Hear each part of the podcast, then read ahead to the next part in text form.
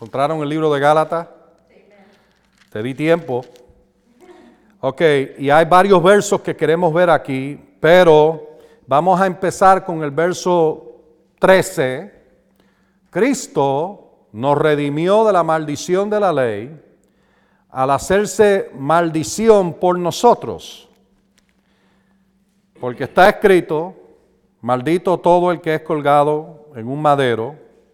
Ahora, eso fue lo que él hizo en su gran sacrificio, se hizo maldición. él tomó toda la maldición. Y toda la muerte, destrucción, enfermedad, pobreza, desastre, nómbralo, todo lo malo que estaba bajo la maldición, Él lo llevó, Él lo sufrió, sufrió nuestras enfermedades, nuestros dolores en la cruz. Se hizo maldición, ¿notaron eso ahí? Se hizo maldición por nosotros, fue hecho maldición por nosotros. ¿Para qué? Para que seas libre de la maldición, pero ¿para qué? Bueno, Él te hizo libre de eso, ahora tú puedes apropiarlo, ¿verdad? Tienes el derecho a apropiar tu libertad de esa maldición, pero aquí te dice en el verso 14, porque eh, eh, déjame leerlo nuevo. Cristo nos redimió de la maldición de la ley al hacerse maldición por nosotros, porque está escrito, maldito todo el que es colgado en un madero. ¿Para qué? Verso 14, ¿notaron eso? ¿Para qué? Aquí te va a decir para qué. ¿Para qué? Y ahora subraya esta frase, la bendición de Abraham. Para que la bendición de Abraham llegara. llegara. Cuando ustedes algo le viene por el correo y llega sellado, firmado y pagado. bueno, él pagó el precio para esto, para que tú fueras redimido y entonces, para que algo pase contigo y con la bendición de Abraham. Y él te dice, ¿para qué? Para que la bendición de Abraham llegara por Cristo Jesús a los gentiles. Ahora, esto es importante porque algunas personas leen todo lo que Dios hizo con Abraham y dicen, ah, bueno, pero eso fue Abraham. Eso, eso es para los judíos.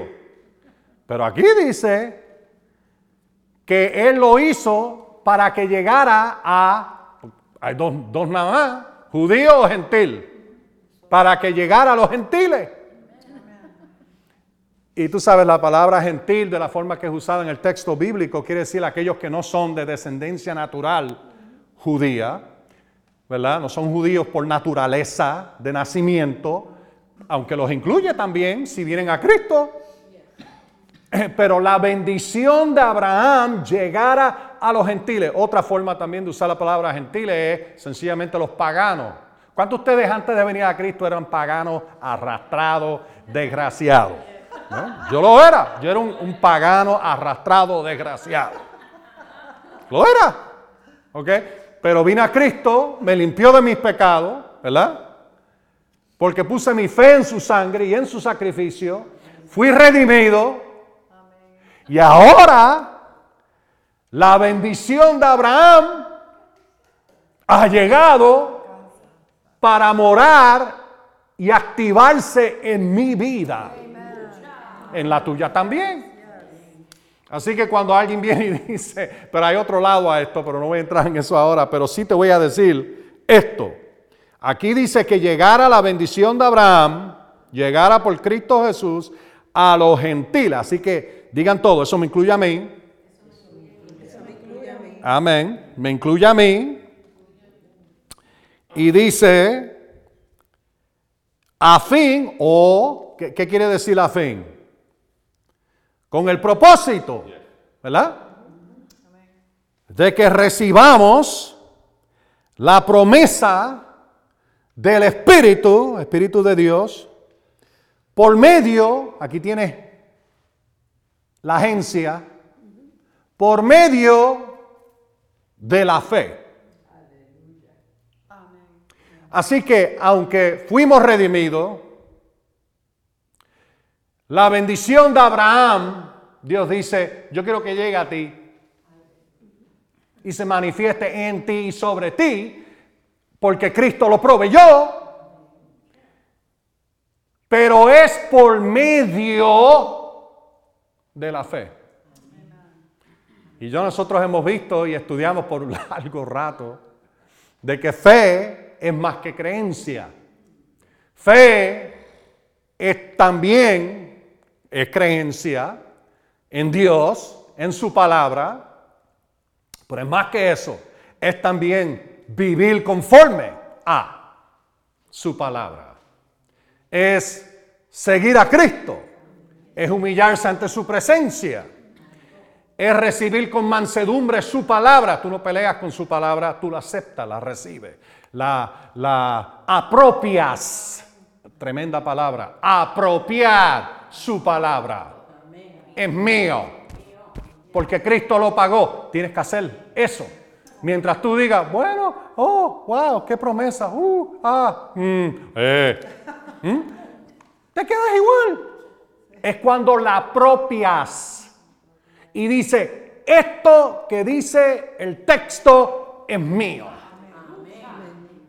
me pertenece. No porque yo me lo compré, porque Cristo lo compró. Y Él te está diciendo, aquí está. Ahora tú, por medio de la fe, le echas mano.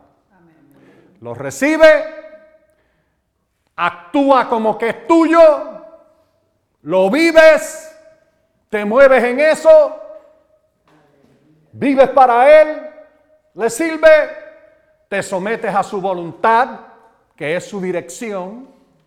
Amén. Su voluntad conforme a su palabra. Bien importante eso. Hay personas que piensan que la voluntad de Dios, oh, uno nunca sabe lo que es. No, la voluntad de Dios está clara, conforme a su palabra. Y es más, la escritura dice que se supone que sepamos cuál es su voluntad. Tanto y, Dios no la está escondiendo. Eh, mira, tiene 66 libros de la voluntad de Dios. Un regrete página. Mami acabó, está todavía leyendo esa Biblia grandota, tiene como dos mil páginas, ¿verdad? Dos mil y pico de páginas. Y va por Gálata. Mira qué cosa. Va por Gálata. Mira qué cosa. Amén. Ahora, ustedes ven, dos mil y pico, todos los años lee la Biblia entera. Todos los años. ¿Ok?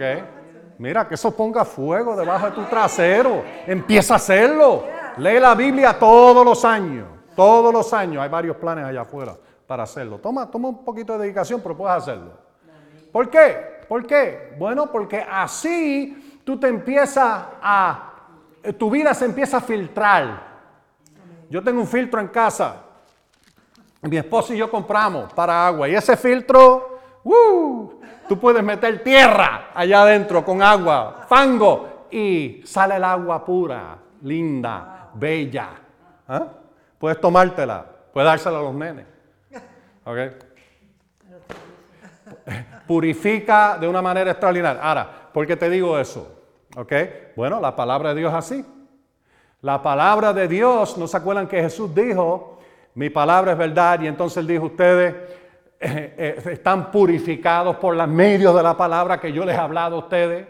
¿Ah? Por medio de esta palabra tú la recibes con mansedumbre, empieza a cambiar la forma que piensa, empieza a cambiar la forma que vives, empieza a cambiar la forma que crees, empieza a cambiar todo. Cuando es así, empieza a purificarte. Ahora tú dices, bueno, pero cuando yo vine a Cristo yo fui hecho puro. Sí, pero tu cabeza no está pura. Y si dejas que cosas del mundo te entren, pues entonces vas a necesitar más que bastante purificación. Si dejas el temor, la maldad, las cosas malas del mundo que entren, ¿Y cómo entran? A través de los ojos, a través de los oídos, de los oídos. ¿Ah? Pasando tiempo pegado allí al frente del televisor, oyendo basura, ¿Ah? una y otra vez, día tras día. Pues cuando vienes a ver, viene una situación adversa, en vez de salir por tu boca, Cristo me redimió de la maldición de la ley, sale otra cosa, para no mencionarlo. ¿Ok? ¿Eh? Y ahí es que tienes que tener mucho cuidado. Porque tú pasas tiempo viendo, y es, y es extraordinario, yo sé, yo sé, ministros, pastores, o fueron en una ocasión pastores, se paran ahí al frente del televisor y ponen el volumen hasta lo máximo para ver sus novelas. ¿Ah? Sí, sí, yo, yo siempre le, he dicho no verlas. No verlas. La basura, no verlas todo el adulterio y toda la, basura y, esto y lo otro y engaño y, horror y tristeza y, muerte y todo eso, viéndola a todo volumen, por horas. Preferían hacer eso antes que ir a la iglesia, ver su programita. Ah, yo tengo que ver lo que va a pasar con fulano de tal. Y con aquella, tú sabes, tengo que ver, tengo que ver, tengo que averiguar. Prenden. Y después se preguntan por qué están en miseria. Bueno, Jesús dijo, de la abundancia de tu corazón, habla la boca. Lo que tú metas ahí en abundancia, eso es lo que va a salir para afuera. Sale porque sale. sale. Ay, aleluya. Oh, eso les gustó tanto. Amén. Ok. Ahora, si siga, así que es por medio de la fe, pero fe tiene que ver con estas cosas que hemos mencionado. Y yo les dije en una de las últimas enseñanzas que, que cuando tú estudias la palabra del griego y del hebreo, la palabra fe, empiezas a averiguar de que incluye acción. Santiago 2, de eso es todo lo que decía Santiago allí. Él dijo, fe sin acción está muerta. Betty, entiérrala porque está muerta. Tiene que tener acción. Amén. ¿Están todos aquí? Ok, ahora baja ahí al verso 29. Esta es la traducción que yo estoy usando, la Reina Valera actualizada, el 2015, dice, ya que son de Cristo. Ahora mírenme todos acá, por favor. ¿Cuántos de ustedes son de Cristo? Ok, tú eres de Cristo. Ciertamente, linaje, aquí dice, son descendencia de Abraham, herederos conforme a la promesa. Vea, ahí lo confirma de nuevo. Pero ahora, vuelva atrás al verso 7. Quería que tuvieras eso para que entonces, así que, que, mira, tú eres de Cristo, te confiesas que eres de Cristo, declaras que eres de Cristo, descendencia de Abraham eres. Y heredero de la misma bendición que Dios le dio a Abraham. Oh, esto, esto, esto, cuando tú realmente captas esto, empieza a cambiar tu vida. Y tienes que acordarte de esto, porque si miras allá afuera, si miras la cuenta de banco, si miras la situación todo el tiempo, eso es lo único que estás pensando en vez de tú ver lo que dice la escritura,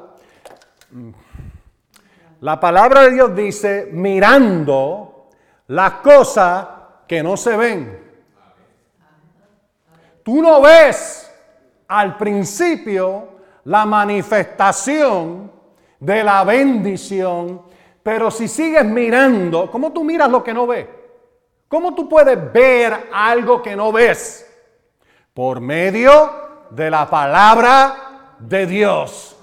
Dios lo dijo, Dios lo dijo, yo lo creo, está hecho en mi vida.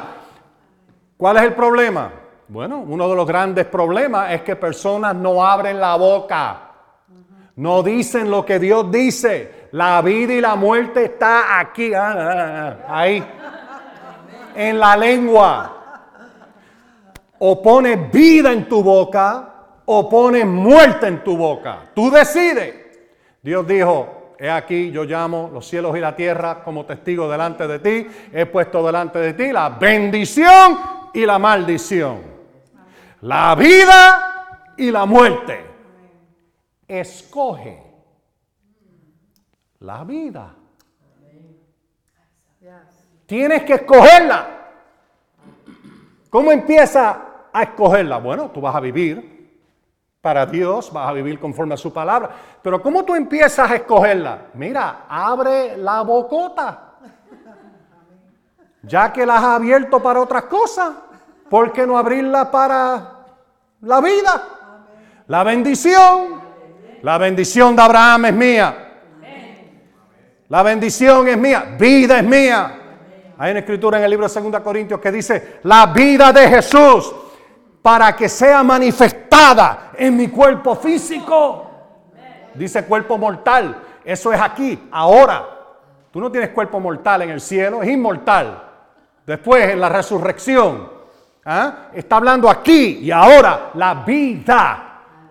¿De, qué está hablando? La vida que resucitó a Jesús de los muertos que esa vida sea manifestada en mi cuerpo mortal.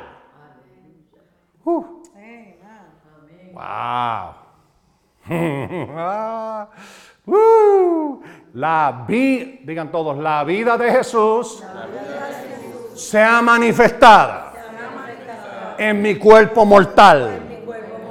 Eso quiere decir, mira, cuando vida es manifestada en tu cuerpo mortal, vivificado, no solamente en espíritu, no solamente en tu mente, ya no tienes que tener una mente lenta, no tienes que tener una mente acabada, puedes tener la mente de Cristo, dice la escritura, que no es una mente de temor, no es una mente de tristeza, no es una mente de ay bendito, es una es la mente que Dios tiene, el es la de Cristo. ¿Tú no crees que Él tiene otra mente, verdad?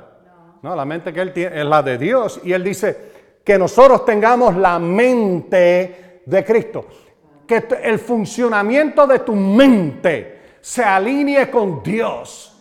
Ya no tienes que ponerte viejo y se te escapan las cosas. Puedes estar sharp.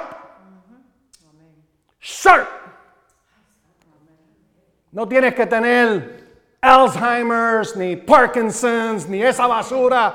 Gloria a Dios. Cristo me redimió de esa maldición y la bendición es mía. Mira, ese, ese, ese hombre, Abraham, vivió hasta los 175 años y su mente estaba clara. Cuerpo sano, saludable. No murió con enfermedad, vamos a ir de nuevo en eso, pero mira, te voy a decir algo bien importante. Gracias, Padre. Uh. Sí, yo me pongo un poquito duro. Sí, yo hablo duro. Pero no, no les pido disculpas. Mi voz fue hecha de parte del Señor así. Podemos, podemos hablarle a, a, a, 10 mil personas sin problema, me van a escuchar. Te garantizo, Dios me amplifica la voz, van a oír. uh, aleluya. Ahora, ah, sí, gracias, Padre. ¿Qué incluye la bendición? Bueno, yo te voy a dar algunas cosas y entonces vamos a empezar a ver algunas de ellas en la vida de Abraham. Y entonces vamos a ver algunas recopilaciones de las bendiciones y cómo Dios se lo dio a eh, los hijos de Israel. Es más, le dio unas listas grandísimas y diferentes listas de la bendición de Dios y queremos hablar sobre eso. Ahí en Gálatas capítulo 3, verso 7 y el verso 9, dice los que son de fe son bendecidos con Abraham el creyente. Pero tú tienes que entender de nuevo de que fe es más que creencia. Y nosotros hemos visto eso. Y yo les di, eh, déjame darte eso antes de leer aquí. Eh, esta escritura toma lugar o, se usa en el texto bíblico y es parte de la enseñanza de Pablo una y otra vez de Génesis capítulo 15 y el verso 6, que Abraham creyó a Jehová y el Señor consideró su fe como justicia. Ok, y yo le dije a ustedes de que eh, varias traducciones en inglés, en español no tanto, pero en inglés dice, Abraham creyó a Jehová. Y esto de creer, en la, esta es la, la NET, la nueva, eh, The New English Translation en inglés, te estoy traduciendo al español. Y cuando dice creyó, dice, consideró que uno puede depender de y hablando específicamente Jehová, de Dios. Y lo consideró fiel. Okay. Fiel a su palabra, fiel a su promesa. No había, no había duda en Abraham. Y si lees Romanos 4, desde el verso 16 hasta el, hasta el final del capítulo, el verso 24 creo que es, vas a notar de que Abraham se mantuvo firme, no cambió. Oyó la promesa, vio la promesa y se mantuvo firme hasta que vio el resultado. No cambió sus palabras, no cambió sus acciones. Siguió sirviendo a Dios, siguió obedeciéndolo. ¿Ok? Y Jehová, estoy leyendo todavía esa traducción, Óyete, óyete cómo ellos lo traducen. Porque en el Nuevo Testamento lo traducen igual que muchas veces tú lo ves en el Viejo Testamento de muchas traducciones. Eh, y Dios se lo contó como justicia. Pero oye esta, esta traducción.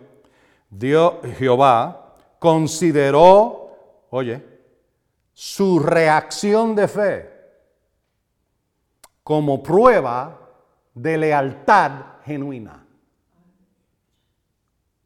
Ahora, esta es una, traducción bien eh, eh, precisa y, muchos eruditos tuvieron parte en esta traducción. y, eso, y eso casi no suena nada como lo que tú lees cuando lees el Nuevo Testamento, pues están traduciendo directamente del, griego al español o al inglés. Pero si vuelves atrás al hebreo, esto es el, significado. Otra traducción dice, entonces Abraham creyó a Jehová, afirmó, confió, contó, con, mantuvo firmeza hacia. Eso es bien importante, mantuvo firmeza hacia Jehová, hacia el Señor. Y él se lo contó, acreditó, como justicia, y entonces entre paréntesis ponen hacer lo recto en cuanto a Dios y el hombre. Y esa traducción es la Biblia ampliada. Bueno, cuando tú empiezas a estudiar esto, aquí tienes un erudito del, y esto te lo digo rapidito, es una, eh, estoy acordándote, porque es bien importante, porque cuando tú llegas al Nuevo Testamento, de la forma que tú oyes muchos predicadores y ministros y personas hablar, fe es creencia. Es certeza, es convicción, pero es obediencia, es sumisión a Dios, es humildad ante su presencia, es poner la palabra en tu boca y decirla. ¿Ah? Todo eso es parte de fe. Amén. Y el diccionario griego del, del doctor Mounts dice que esta palabra en el hebreo, que se traduce en Génesis 15, 6, muchos lo traducen como creer o como fe, en ambos el Viejo y el Nuevo Testamento no es solo conocer que algo es verídico. Escúchame porque así que muchas personas piensan. Fe es creer que algo es verídico, que algo es verdad. ¿Ah? Él dice, ni es la noción popular de creencia que implica poco más que tener una emoción profunda que resuena con algo. Ahora te lo voy a poner en, castellano común y corriente. En otras palabras, eh, eh, creer no es pensar, ajá, yo estoy de acuerdo contigo. Eh, ah, y ahora, oye lo que él dice. El concepto bíblico de creer incluye acción.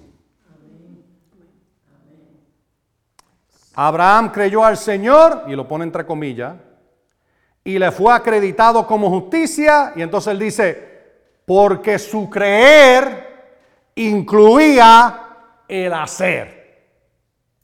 Y entonces él dice, Génesis 15, 6, ver argumento de Santiago, en Santiago capítulo 2, que nosotros lo estudiamos, eh, verso 20 al 24. Y él dice, por lo menos dos veces antes de que Dios le dijera esto a Abraham, Abraham dejó su zona de comodidad, comfort zone, para obedecer a Dios. Eso es fe. Demanda oír y obedecer. Digan todos, oír y obedecer. Ahora, cuando tú vas al libro de Deuteronomios capítulo 28, que es donde nosotros fuimos en la última clase, en la última enseñanza, vimos de que cuando empieza a hablar de la bendición, muchas traducciones dicen, oye diligentemente, y entonces más abajo dice, obedece otras traducciones. Pero en realidad en el hebreo es la misma palabra, usada dos veces. ¿Mm? Y entonces más abajo lo usa, la usa dos veces de nuevo. Oír diligentemente en hebreo quiere decir oír y obedecer. Nunca quiere decir presta atención nada más. Nunca quiere decir oye con tu oído nada más. Quiere decir presta atención diligentemente y obedece. Todo lo que yo te he dicho, para el cristiano, no tenemos que guardar con los mandamientos rituales como Israel en el templo, el sacerdocio, sacrificio, porque Jesús cumplió con eso. Pero sí tenemos responsabilidad de guardar mandamientos morales y uno de esos mandamientos es amarás a tu prójimo como a ti mismo. Amén, que vemos tan prominente en el Nuevo Testamento. ¿Me oyen ustedes? Ok, ahora, oye lo que, oye lo que el Señor me dijo. Vete al libro de Hebreos capítulo... Eh, no, no vayas a Hebreo. Vamos al libro de Génesis en un momento. El Señor me puso en el corazón que te dijera esto. ¿Qué incluye la bendición? Bueno, te voy a dar una lista, entonces lo vas a ver. Porque si es la bendición de Abraham, es lo que vemos en la vida de Abraham que Dios quiere hacer por nosotros. ¿Ah? ¿Qué incluye la bendición? Bueno, lo primero que vas a ver incluye una relación personal con Dios. En el Nuevo Testamento es una relación personal con Dios por medio de Jesucristo y lo que Él hizo por nosotros. ¿Verdad que sí? Es más, tú no te puedes ni acercar a Él si no vienes a través de Jesucristo. Pero ahora tenemos acceso a Él por medio de Jesucristo. Pero es una relación personal con Dios. Número dos, vas a ver, dirección divina. Número tres, salud y larga vida, que yo las conecto. Número cuatro, vas a ver actividad sobrenatural y milagrosa de Dios. Te parte la bendición. Número cinco, prosperidad y abundancia. Tanto que pelean con esto, pero ahí está, en blanco y negro. Número 6, victoria contra los enemigos. Número 7, protección divina. Número 8, óyete esto, poder en petición y oración. Dios no quiere que tú ores y nada pase.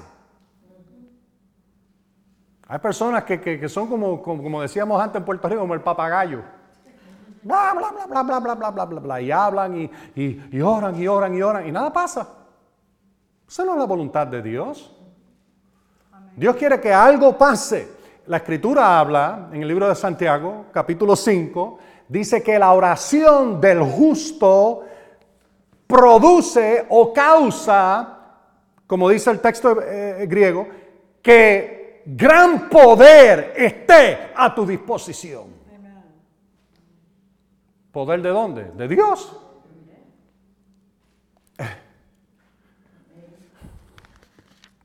Dios quiere que cada vez que tú abras la boca para orar, algo empieza a pasar. Algo empieza a pasar. Jesús dijo, todo lo que tú pidas en mi nombre, yo lo haré.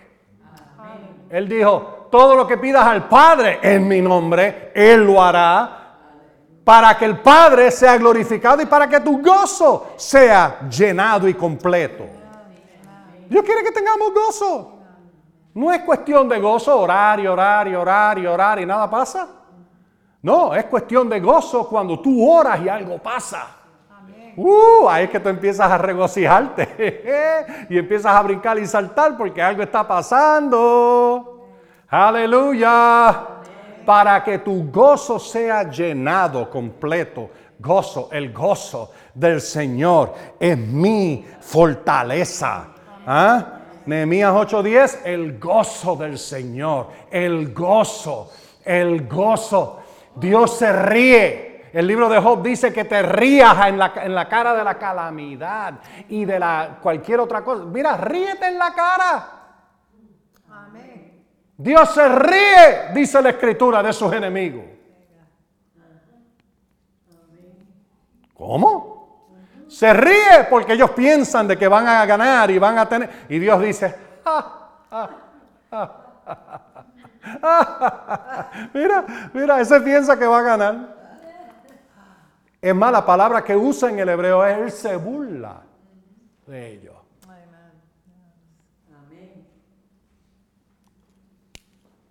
Piensa que va a ganar y no sabe que el que gana aquí soy yo. Dios dice, el que gana aquí soy yo. El que tiene la victoria soy yo. El que puede abrir el mar rojo soy yo. El que puede cambiar las cosas soy yo. Ese es Dios hablando, no, es que usted entiende. Yo estoy diciendo como si Dios lo, lo, porque así lo vemos en la escritura. No hay nada imposible para Él. Todo es posible para aquel que, que, cree. Y ya vemos lo que es cree. Y ahora es importante entender eso, porque hay personas que piensan, ah, bueno, yo soy cristiano, y entonces viven como le da la gana. Al garete, pecando, haciendo lo que quieran y piensan, oh. ¿Ah? No, no, eso no es creer, eso no es fe. Fe, oye, cree, obedece, se somete a Dios, hace la voluntad de Dios. ¿Ah? Es rápido para obedecer. rápido para oír, rápido para obedecer. Mira qué rápido fue Abraham. Oh, esta es otra. Número 9. Te di 8, pero te voy a dar el número 9. La bendición se derrama de ti. La bendición, óyeme, es transferible. Afecta a los que están alrededor de ti. Ahora, mantén todo eso en mente, ¿ok? Y entonces lo otro, el otro lado es nuestra responsabilidad, obedecer, sacar fuera la contienda. ¿ah? Vas a ver, alzar los ojos, mirar toda la tierra que tú veas, yo te la daré. Otra cosa que vemos en la vida de Abraham, mal. Amén. Vamos al libro de Génesis. Vamos a ver dos o tres. Nada más para, para, para anclarnos en esto. Porque acuérdate, la bendición de Abraham es tuya. Digan todos, la bendición de Abraham. Y, tú tienes que ponerte con de nuevo.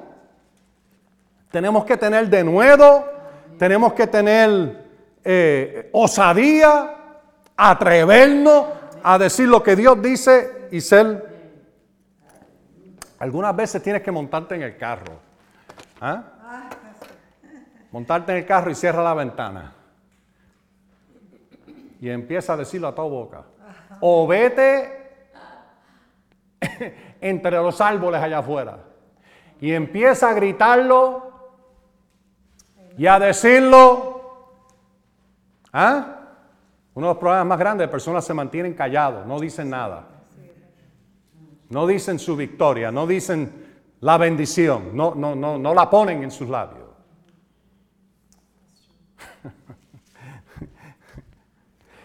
Amén. Tú sabes, Dios está oyendo y está viendo. Si tú dices, oh, la, la bendición de Abraham es mía. Dios dice, ¿qué? La bendición de Abraham es mía. ¿A quién tú le hablas?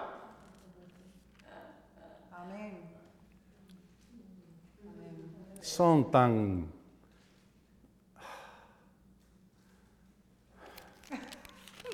no tengo ni palabras para expresarlo, creo. oh, Dios mío. La bendición de Abraham. No, abre la boca y dilo. Amén. Digan todos, la bendición de Abraham es mía. La bendición de Abraham es mía. Sí me gusta. Gloria a Dios. Ahora, lo primero que vemos aquí es dirección divina. Génesis 12, verso 1 entonces el Señor dijo a Abraham, ahora noten esto, otra, nota, nota, el Señor dijo a Abraham.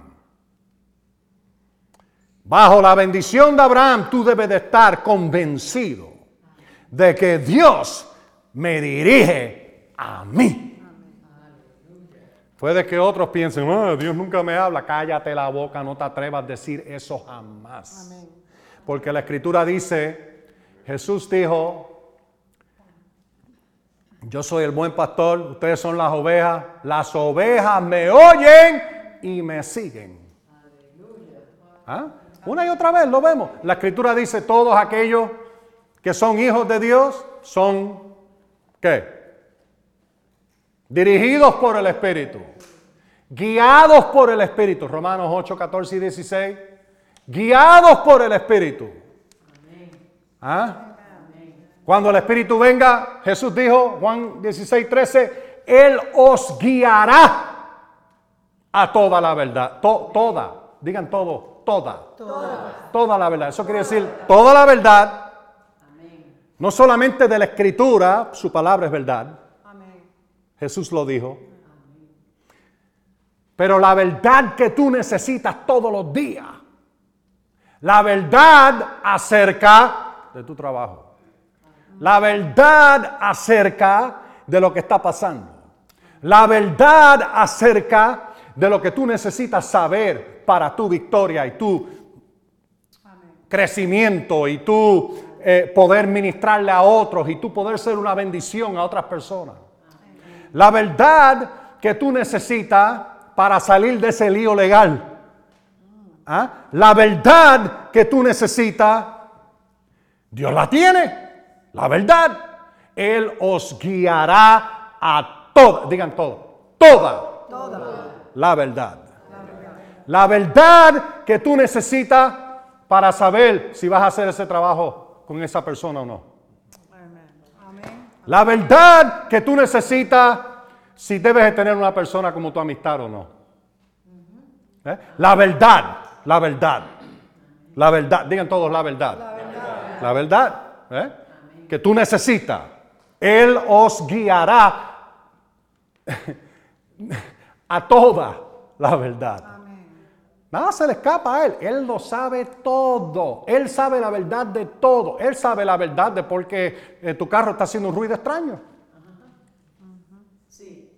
Él sabe la verdad de no vayas allí aquel mecánico, vete al otro porque aquel mecánico te va a robar. Pero aquel es justo. ¿Me entiendes lo que estoy diciendo? Él sabe la verdad. Dirección. Dios le dijo a Abraham, vete de tu tierra, de tu parentela y de la casa de tu padre a la tierra que te mostraré. Yo haré de ti una gran nación, una gran nación, te bendeciré y engrandeceré tu nombre, que tiene que ver con tu influencia, tu presencia, tu habilidad. Eso es lo que quiere decir engrandecer tu nombre. Influencia va a ser engrandecida. Todo lo tienes que ver. Eh, eh, estos, próximos 12, 15 capítulos y vas a ver gran influencia. Creció alrededor de Abraham. Mírame, mírame, mírame. No se supone que nuestra influencia se quede pequeña. Se estoy hablando negocio, trabajo, donde estemos, hasta, hasta en el colmado. Se supone que la influencia de Dios y la bendición de Dios afecte aún a las personas cuando se encuentran con nosotros, nada más cuando se acercan. ¿No se acuerdan? Él recibió el poder del Espíritu Santo, cayó en el día de Pentecostés. Y estaban tan conscientes de la presencia y la unción de Dios. Pedro salió por la calle y trajeron los enfermos y los alinearon en la calle y donde caía su sombra. Personas eran sanadas y liberadas. Quiere decir, tú te acercas a la cajera y esa unción le cae encima. Esa, esa bendición le cae encima. Esa gloria le cae encima. Uh. Yo he tenido personas que han hecho eso. Uh como que se sacuden y dicen, ¿qué es eso? Dios. Aleluya.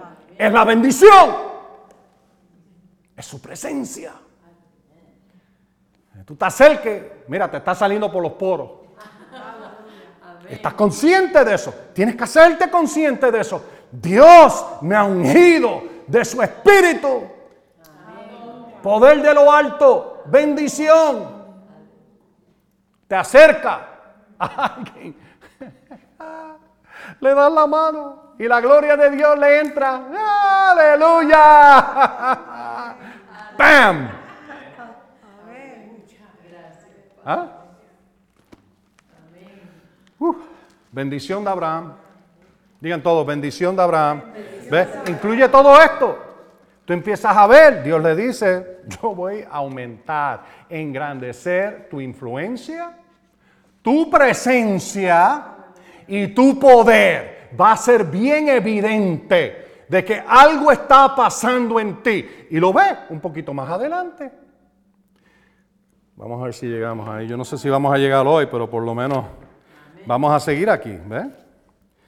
Eh, capítulo 12. Aleluya. haré de ti una gran nación, verso 2, te bendeciré y engrandeceré tu nombre y serás bendición. ¿Ah? Engrandeceré tu nombre, tu autoridad, tu influencia, tu presencia, tu poder y serás bendición.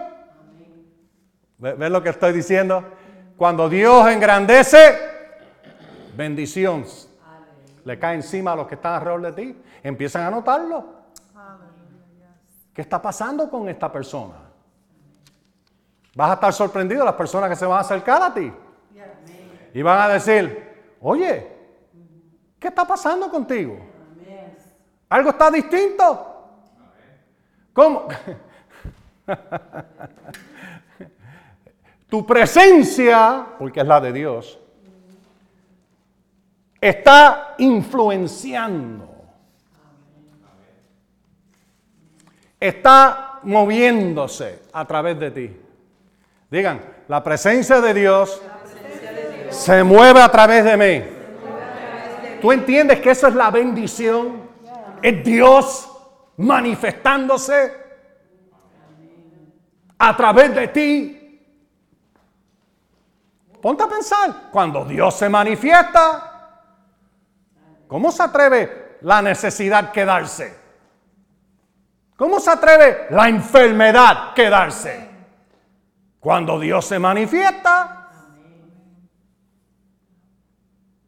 ¿Ves? Tienes que estar consciente de eso. Años atrás, años atrás, años atrás. Yo oí a un ministro y probablemente ustedes han oído porque esto ha corrido por, las iglesias. ¿ah? Practica la presencia de Dios. Practícala. Hay veces que yo voy en mi guagua, no lo hago siempre, pero algunas veces lo he hecho. Y el que me ve dice, oh Lord, oh Señor, oh ese Dan, oh Dios, ¿tú sabes lo que yo hago? Quito todo del asiento del lado. le digo, Señor, ven, siéntate aquí, vamos a hablar. Practico la presencia de Dios. Confío él está conmigo. Él está en mí. ¿Ah? ¿Ah? Mayor es aquel que está en mí que aquel que está en el mundo. Ah, wow, yo voy por ahí practicando la presencia. Oro en otras lenguas, hablo con el Señor. ¿Por qué? ¿Por qué? ¿Por qué? Yo no lo dejo para tiempos especiales de oración, aunque también lo hago en tiempos especiales de oración, pero lo hago todo el tiempo. Practico su presencia. Oro porque estoy confiado que Él me oye. Él me oye y responde, se mueve. entendido esto? Esto es parte de la bendición. Personas piensan de que, de que yo soy un ungido y cualquiera puede venir y hacer lo que da la gana y tratar de hacerte daño. Uh, ten cuidado. Yo soy un bendecido. Tú me maldices a mí, esa maldición te va a brincar encima. Como dice en inglés, like a chicken on a bug. Una gallina encima de un gusano, te va a brincar encima.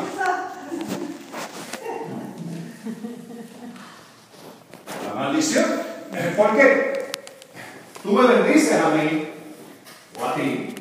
Te bendicen, Dios nos bendice. Te maldicen, la maldición te cae encima. Por eso no tienes que tener ninguna preocupación. ¿Están hablando mal de ti? Ora por ellos. Oh Señor, revela lo que están haciendo. Para esa boca estúpida que no saben lo que están haciendo. Eh, se están metiendo en agua caliente, de verdad. Y tú lo ves, yo lo he visto pasar, tú lo ves como al mes, dos meses, y enfermo, destruido, le, le el carro, se lo, están por cerrarle la casa, ¿ah? quitarle la casa, quitarle esto a la casa. ¿Por qué? Maldijeron a un bendecido. Y Dios dice, tú los bendices, yo te bendigo a ti.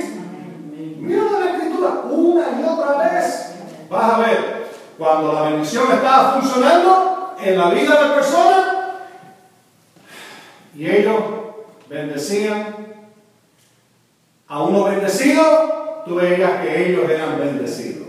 Amén. ¿También? Dios hacía cosas por ellos. Pero si tú te atrevías a proferir una maldición sobre ellos, márcate el librito, apúntalo. La maldición viene sobre esa persona. ¿Mm? Es así.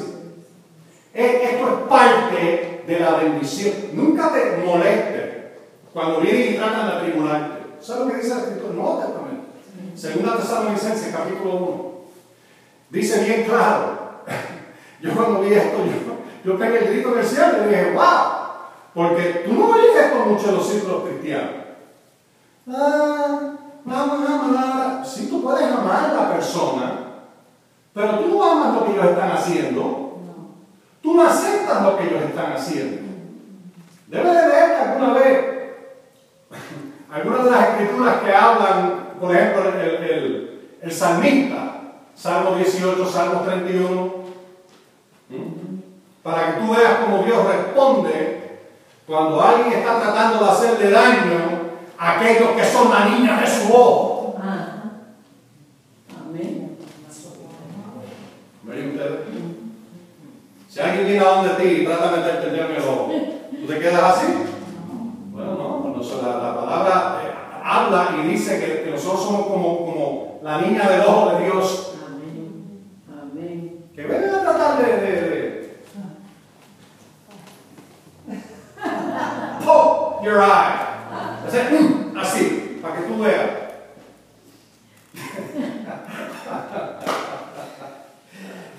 Hace años atrás, yo le enseñé un movimiento a mi hermana de Aikido, un movimiento de arte marcial de Aikido. Y ella estaba en un parking. ¿Te acuerdas de eso? Mira, mira lo que se llama. Mira lo que se llama hace años atrás, que se llama acuerda. Se bajó del carro, un hombre se bajó del carro y empezó a decirle, no, porque si esto, porque si lo otro, porque no me acuerdo si no importa. La cuestión es se bajó del carro y empezó a hablarle. Eh, eh, Esta tiene fuego. Esta es puertorriqueña. Tiene fuego ella le dijo al, hombre, ¿verdad? Le dijiste, no me toques, no me toques.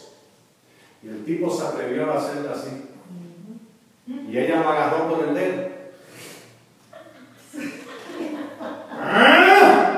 Y lo sentó en el piso y ese hombre gritó como una nena.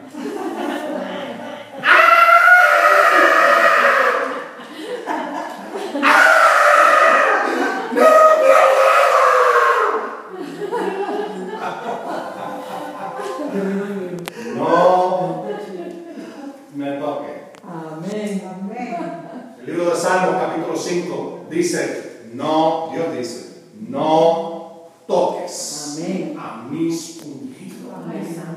No toques. ¿Por qué? Dios no lo ve como ojo lindo. Mira lo que pasó con Moisés. Ungido de Dios y se atrevieron a proferir y decir cosas que no debieron de haber hecho y dicho. ¿Ah? Mira a ver lo que pasó. Oye, yo te lo digo. Oye, yo te lo digo. A ver. Yo sé que muchas personas no creen esto, pero es una verdad. Es una verdad. Y ya es triste verlo como, como, como lugar, porque no saben ni, ni por qué están ahí y no entienden. Tocaste a un niño. Tú tienes que ver de esa manera. Yo soy, la, la bendición de Abraham es mía. Yo soy un ungido de Dios. Digan todo, La unción que está sobre mí, La unción está sobre mí. la bendición de Abraham es mía. La bendición de Abraham. Tú no tienes que temer cuando vienen aquellos a tratar de tocar lo que Dios ha ungido y ha bendecido. Amén. Confía en Dios. Confía en Dios. Amén. Amén. Amén. Y en ti serán benditas todas las familias de la tierra. Y Abraham se fue a la nota. Dios dijo, Y Abraham se fue. Obedeció. Ahí tú ves obediencia. Eso es una parte integral de la bendición de Abraham. Tú no puedes ser bendecido si obedeces. ¿Y qué? ¿Y qué? Ok, el Señor vino y le dijo, ok Abraham, vete a tu tierra, a tu padre, y todo eso. Y Abraham dijo, no. Yo me quedo aquí en Arán, yo soy de aquí, yo, oye, oye, yo soy, yo nací aquí, yo soy de aquí y aquí me muero. Eso le pasó al papá. Al papá de Abraham le pasó exactamente eso. Él salió para ir a la tierra de Canaán. Tenía, tal parece, eso en su corazón, ir la tierra de Canaán. ¿Mm? Pero no llegó, llegó hasta Arán. Y Arán era un sitio dedicado a la idolatría. Completo. Dedicado a la idolatría. Se quedaron allí y se establecieron. Y la escritura, lo próximo que te dice, y el papá, Terra en, en inglés, Terra, Terra. Eh, ¿Cómo dice en español? El capítulo 11, al final del capítulo. Y dice, y él murió en Arán. Murió y no cumplió con ir a la tierra de Canaán. Así que Dios ahora llama a Abraham y él sale corriendo y dice, sí, voy, voy, vámonos. Y llegaron allí, a la tierra. Amén. Obediencia. Ahora oye, verso 7. Y entonces ellos llegaron a la tierra de Canaán, verso 5 y 6. Y Abraham atravesó toda la tierra, verso 7.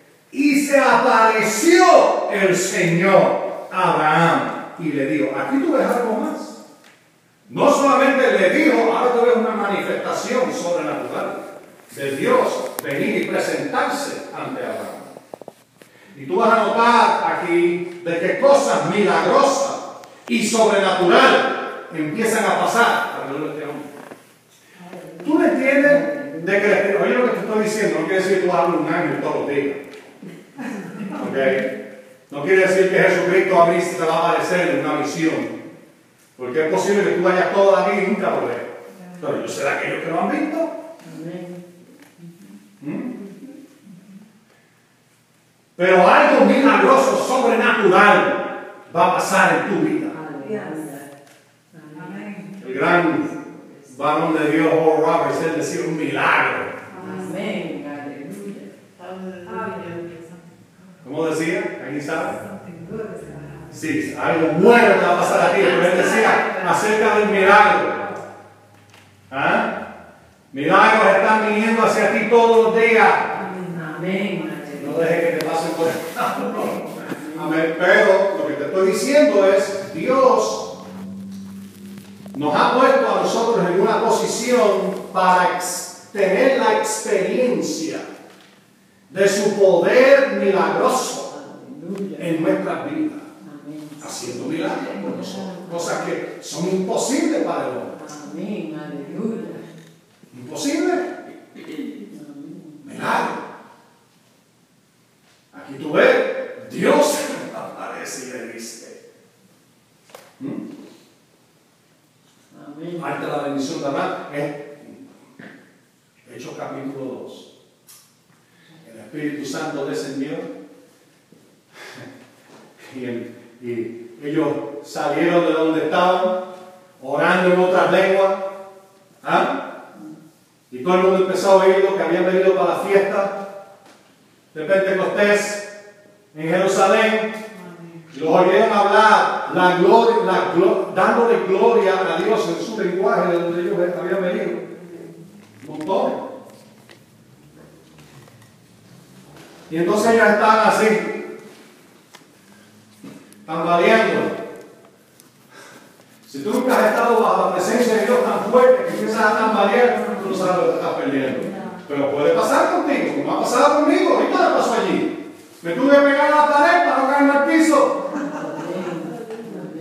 Tuve que pararme así, en contra de la pared allá atrás, o si no me iba a caer al piso.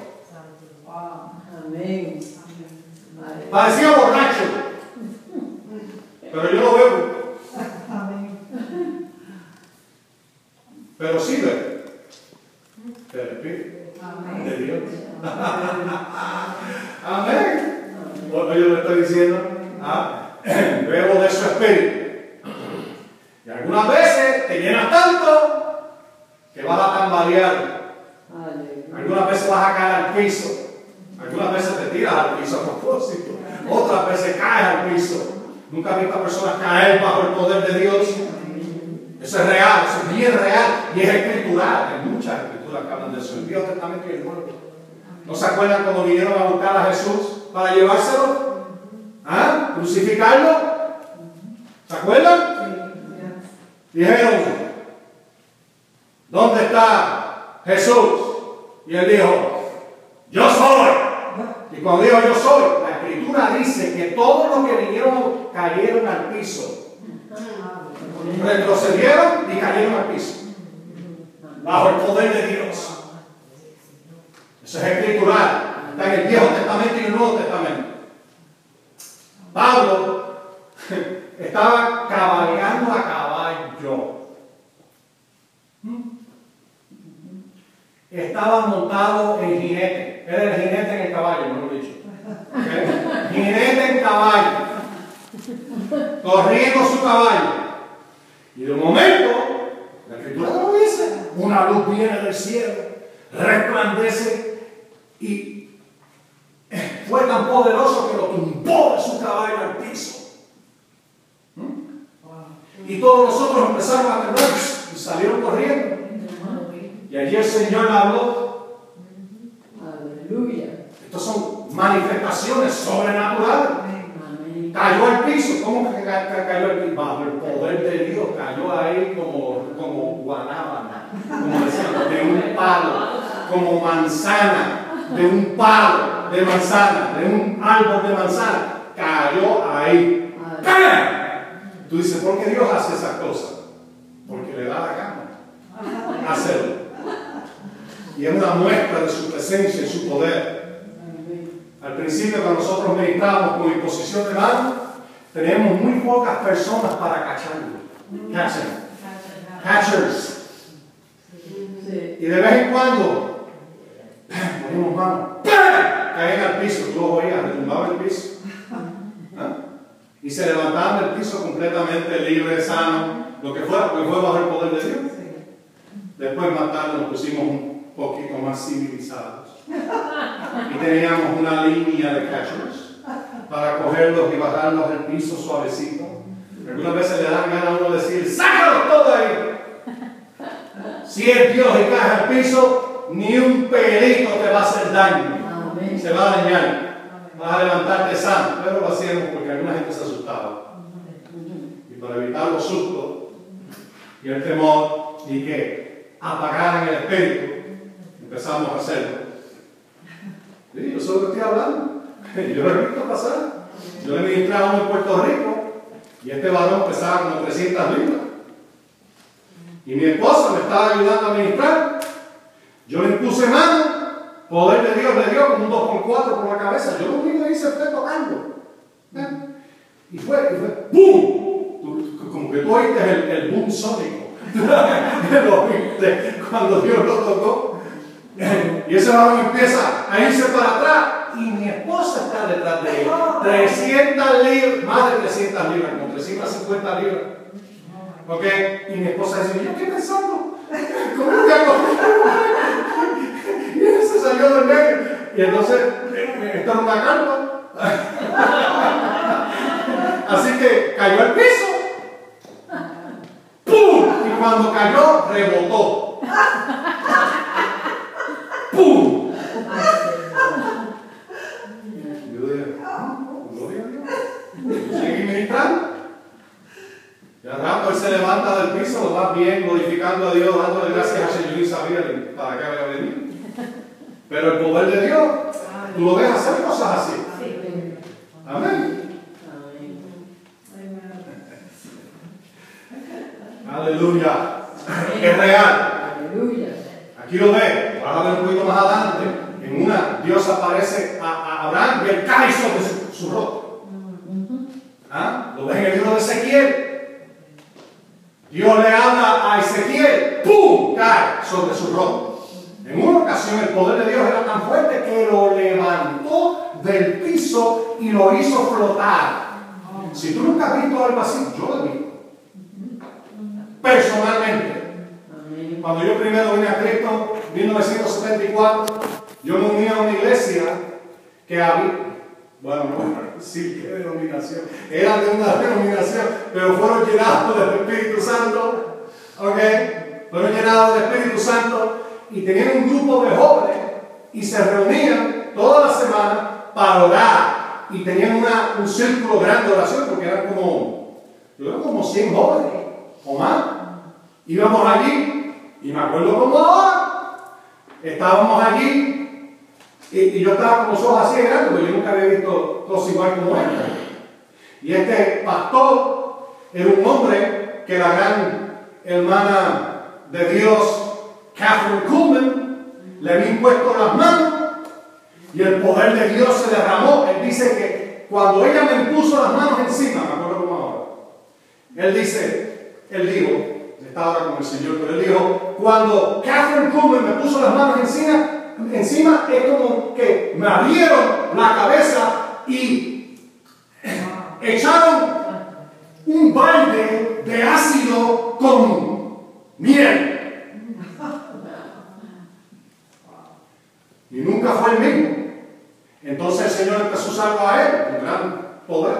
Y yo me acuerdo un día, estábamos allí orando, y uno de los muchachos que cantaba en la agrupación donde yo tocaba, porque yo, era, yo tocaba batería en aquellos días, hace muchos años.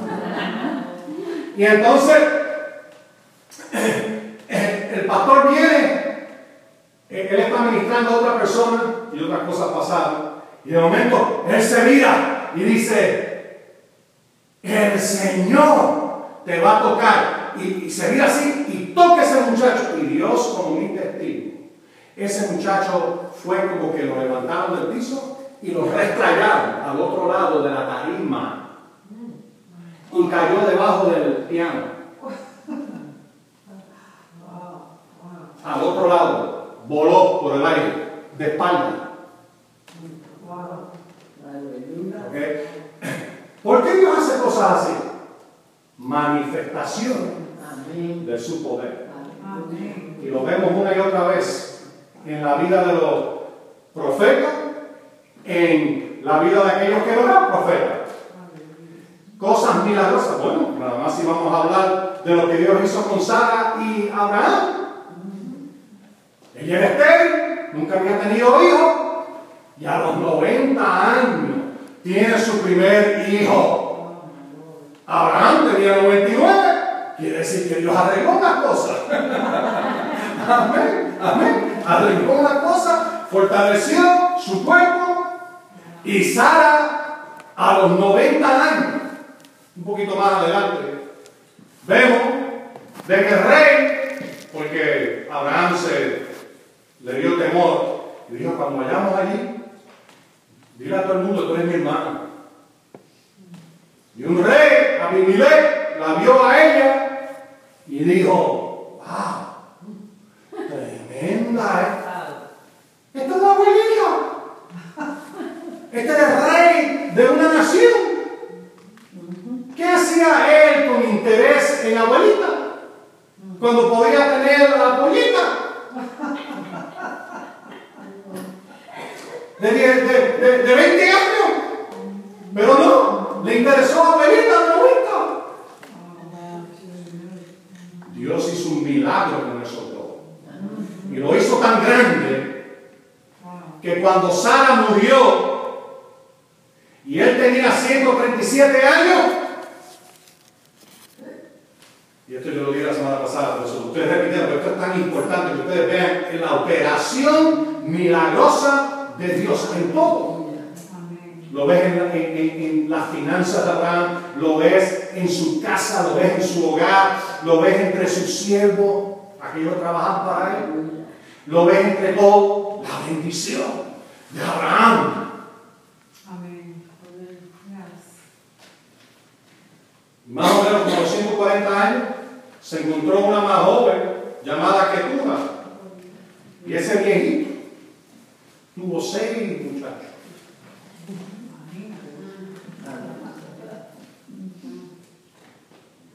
Murió a los 175 y la escritura dice, Dios lo bendijo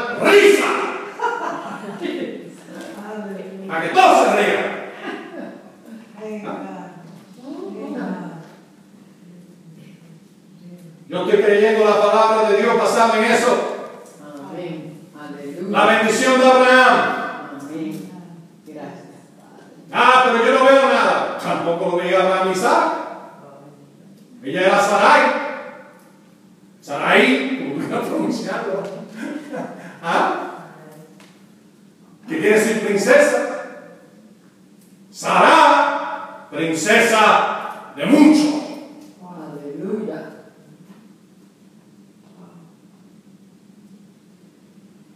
Siguieron confiados en Dios y a lo poco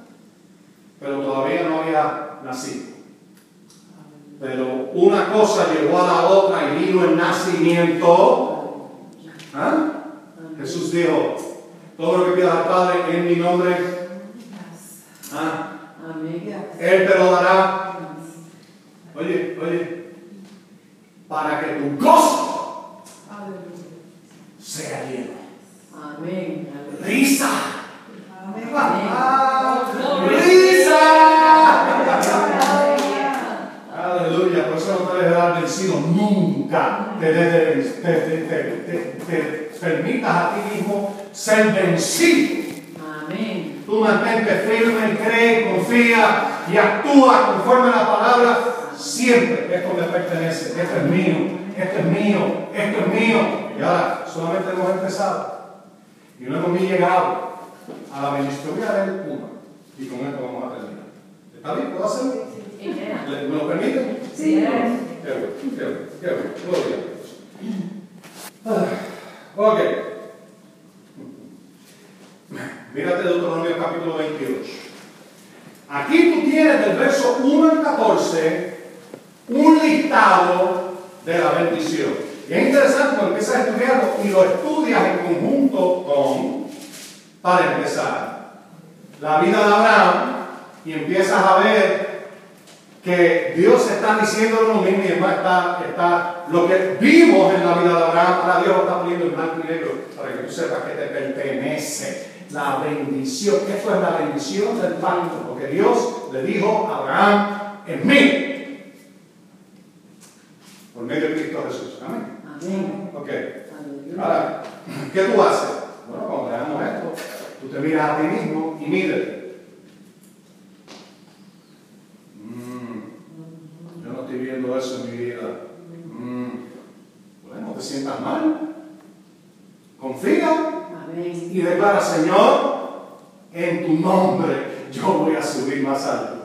Yo voy a seguir creciendo, yo voy a seguir subiendo, yo voy a tener lo que dice tu palabra en manifestación en mi vida. Esto que tú dices aquí, esto es mío, mío. Diablo, ¿me oye? Mío, es mío. Mío. Mío. No puedo hacer eso y, y tomas esa. Mira, el diablo. Ay, te empieza a coger miedo. Te levantas por la mañana y diablo dice, oh Dios mío, Señor, todo de nuevo. Me ha dado tanto dolor de cabeza este hombre, esta mujer. Oh, no, no. Un poquito más. ¿Ah? Te empieza, te empiezas a convertir en el terror más grande que él tiene. Aleluya. Le empiezas a dar úlcera a él, al diablo. Pero tienes que ponerte bold, con de nuevo, osadía, fortaleza. No podemos ser cristianos ñe, ñe, ñe, como decía mi papá. Decía, cristianos ñe, ñe, ñe. Ah. Mira, Deuteronomio 28, te voy a leer de la nueva Biblia al día. ¿Están listos? Y cada vez que vengamos, vamos a ver hasta dónde llegamos. Y entonces vamos a leer al final. Esto es lo que se me está leyendo ahora mismo. Vamos a leer una traducción distinta de la, de la bendición de Abraham porque te va a dar un poquito más. Ok, verso 1. Ah, esta es la nueva, eh, perdón, sí, la nueva Biblia al día. Dice así, si realmente escuchas al Señor tu Dios, ¿por qué dice realmente escuchas? En, en hebreo, el Shama Shama, eh, eh, oye con la intención de obedecer, como hemos visto. Amén. Ahora, yo estoy usando la palabra sin darte el- Créeme, la palabra es Shema, Shema dos veces. Ok, y dice, si realmente escuchas al Señor tu Dios y cumples fielmente con todos sus mandamientos que yo te ordeno, es, ahora, tú tienes que entender, los mandamientos se pueden resumir bien fácil. Pablo dijo en Romanos, estoy hablando para creyentes, en Romanos 10, eh, perdón, 13, verso 9. 13, 9. Él dice, porque los mandamientos, no cometerás adulterio, no codiciarás, no robarás, no cometerás homicidio, y cualquier otro mandamiento como esto, esos son mandamientos morales, se resumen, no que se su- sustituyen, se resumen. Hay una diferencia entre y resumen. Y la palabra está correcta en castellano. Resumen y en tu traducción. En esta sentencia amarás a tu prójimo como a ti mismo. Así que lo resumen. Bueno. Juan te lo resume de esta manera.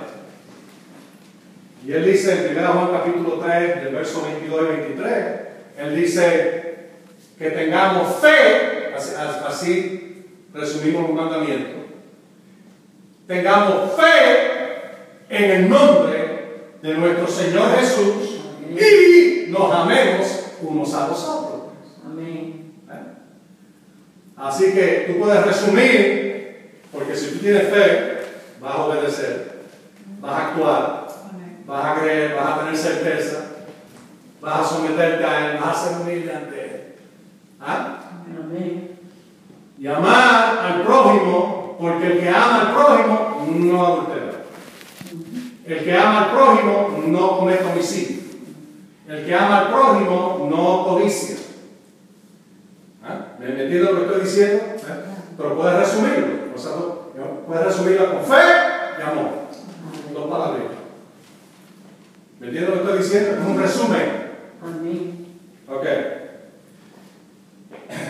Ahora te digo eso porque bajo el Viejo Testamento ellos tenían también todos los mandamientos rituales. Pero nosotros somos responsables por los mandamientos rituales, como el templo, eh, ofrecer sacrificio, el sacerdocio, el sacrificio de sangre, eh, sacerdocio, eh, guardar el sábado, todas esas cosas que eran rituales, mandamientos rituales o ceremoniales. ¿Me entiendes? Eso Cristo lo cumplió y si tú eh, podemos ver todas las fiestas, Él la cumplió con su sacrificio. Tú puedes guardarla si quieres, puedes guardar el sábado si quieres, pero no se puede ni guardar ninguna de esas cosas conforme a lo que Dios le dijo a Moisés, porque no hay templo hoy, no hay sacerdocio, no hay, nadie está ofreciendo sacrificios de animales. A Dios hablando. A ver si todavía, si tú supieras, los samaritanos todavía ofrecen sacrificios de sangre.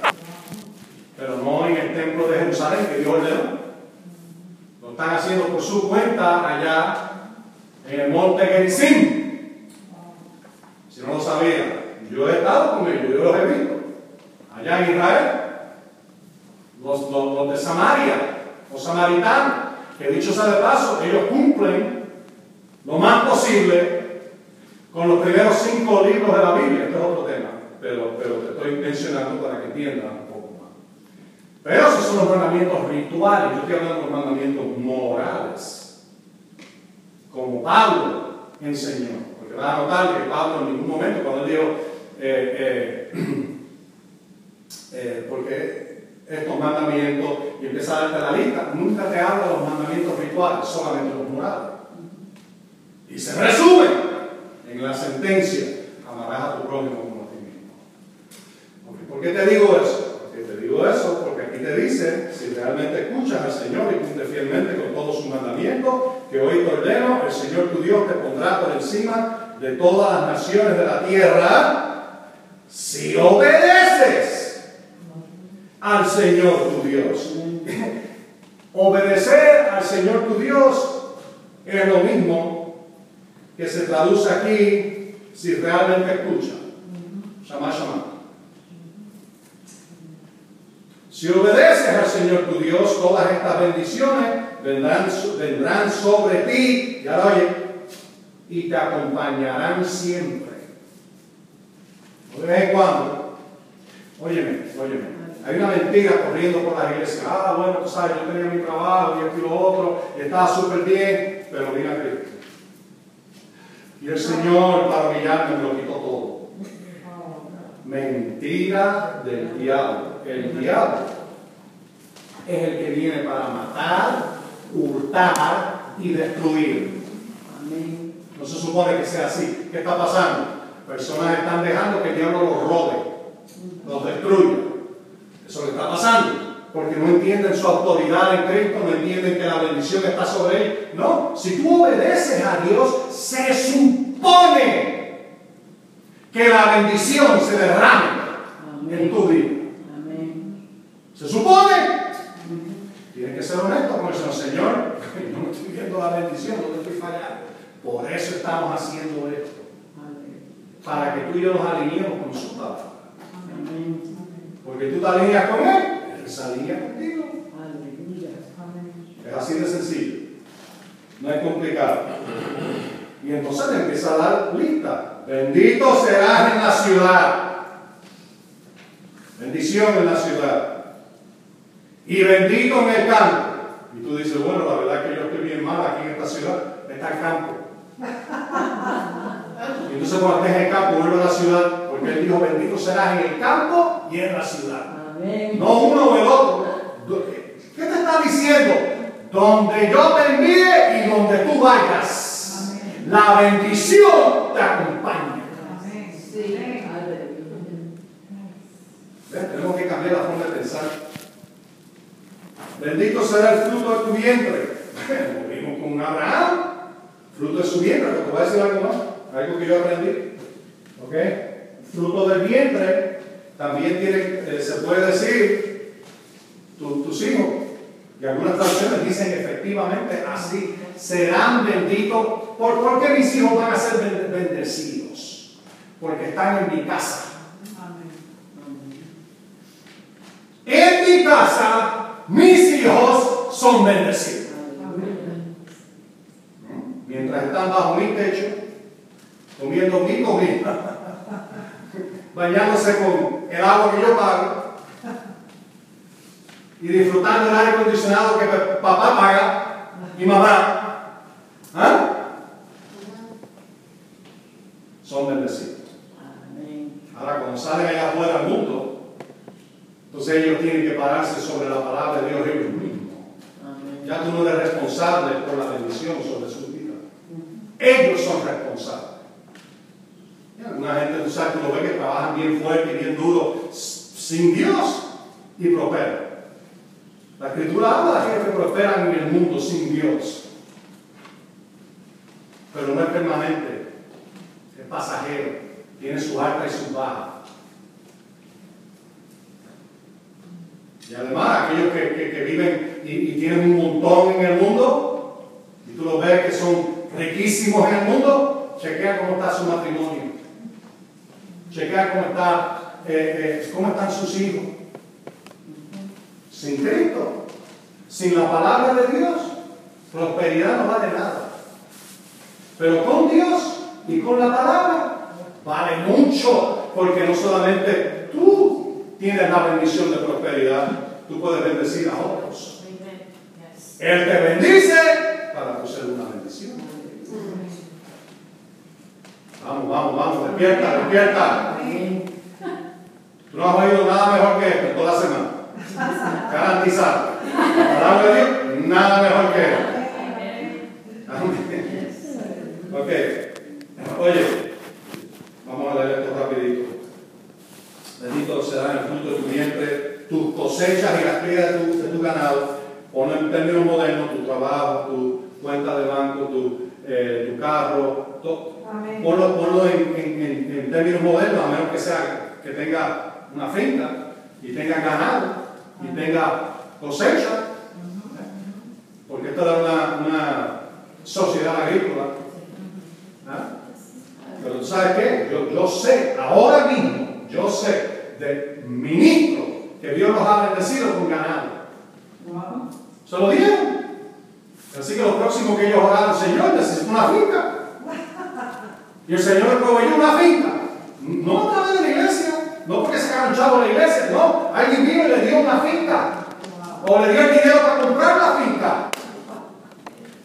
¿Ah? Amén. Nosotros limitamos tanto a Dios. Mira, hay más de 7 billones de personas en la tierra. ¿Verdad? ¿7 billones? ¿O no son más? Son más. Son más. Un reguero de billones. Quiere decir de que hay más de 7 billones de formas y solamente personas, no, no solamente formas, personas que Dios puede usar para cambiar tu vida. Aleluya. Amén.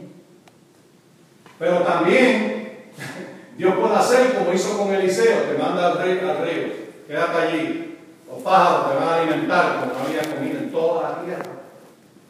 De allí alrededor había ganado. Él dijo, vete allí al lado de, aquel río, de aquel río, río, río, y yo te voy a proveer agua y pan todos los días. Y los pájaros ven y le traen agua y pan todos los días. Todos los días. Quiere decir de que si tú tienes una necesidad y nadie está escuchando a Dios, y eso es lo que el diablo te está diciendo, puede que venga un perro con una bolsa de dinero a tu puerta. Amén. Amén. Mira, no creas que eso es imposible. Lo hizo con los pájaros, con, Eli- con, el, con el, eh, Elías, Elías. Lo, lo hizo con, eh, y así podemos seguir por el estilo. Lo hizo con eh, Pedro cuando necesitaban dinero para pagar eh, los, los impuestos. ¿ah? Lo mandó a pescar el Señor y le dijo, tira el anzuelo y el primer pez que salga va a tener una moneda en la boca. Úsalo para pagar los impuestos. Oh, qué tremendo sería eso, ¿verdad? Viene, viene la fecha para tú pagar tus impuestos. Señor, me voy a pescar. Y vas allá afuera y pesca y de momento sale un pez y le está sacando el anzuelo y nota que tiene algo adentro. Y es una moneda tan rara que puedes terminar y vender y salir de todas las deudas y tener un montón más en el banco y ser una bendición al reino de Dios. ¿Usted entiende lo que estoy diciendo? Nada es imposible para Dios. Quita esas limitaciones de encima. Ah, pero es que yo puedo conseguir-. Cállate la bocota. Y empieza a decir, gracias Señor. Amén. Tengo trabajo. Buen trabajo. Amén. Una bendición. Amén. Para mí, para mi casa. ¿Ah? ¿Entiendes lo que diciendo? En- En otras palabras, no, no te limites, no te limites. Ah, pero tú no sabes mi situación. Cállate la boca. Nada es imposible para Dios. Mira, déjame darte esta historia y con esto voy a terminar. Voy a, voy a tener que dejarlo.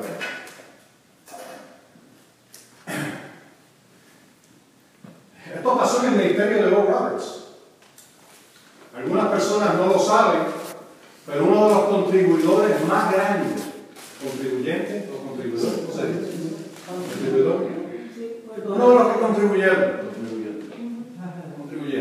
más grande a su ministerio, empezó como un ingeniero trabajando para Ford. Y estaba ganando buen dinero.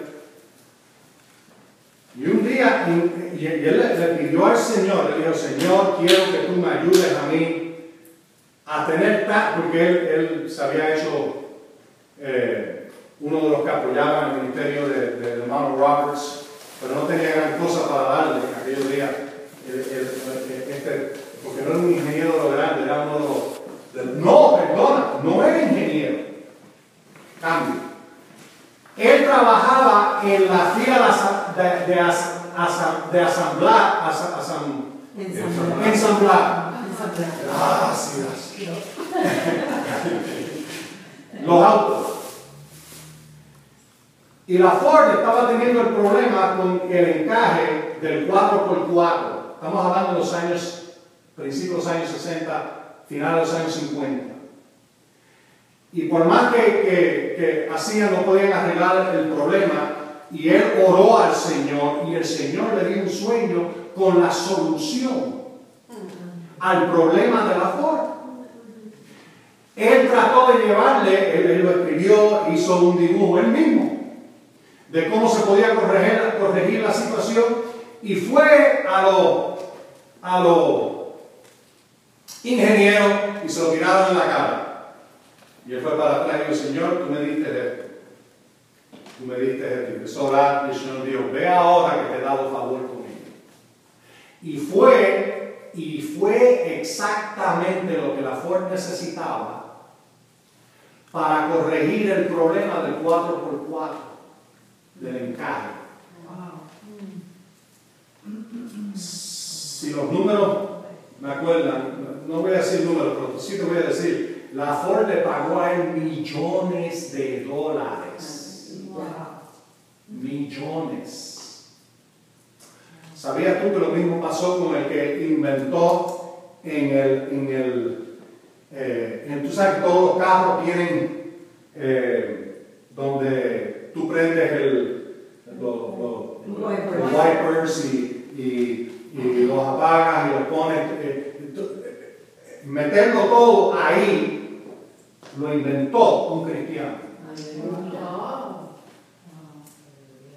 Y este hombre se hizo por sí solo el que contribuyó más como hombre solo al ministerio de Oral Roberts en todo su ministerio. Él sembró millones de dólares en ese ministerio. Todo porque Dios le dijo a él cómo hacerlo. ¿Qué, qué tú crees que hubiera pasado si tú te hubieras inventado el velcro?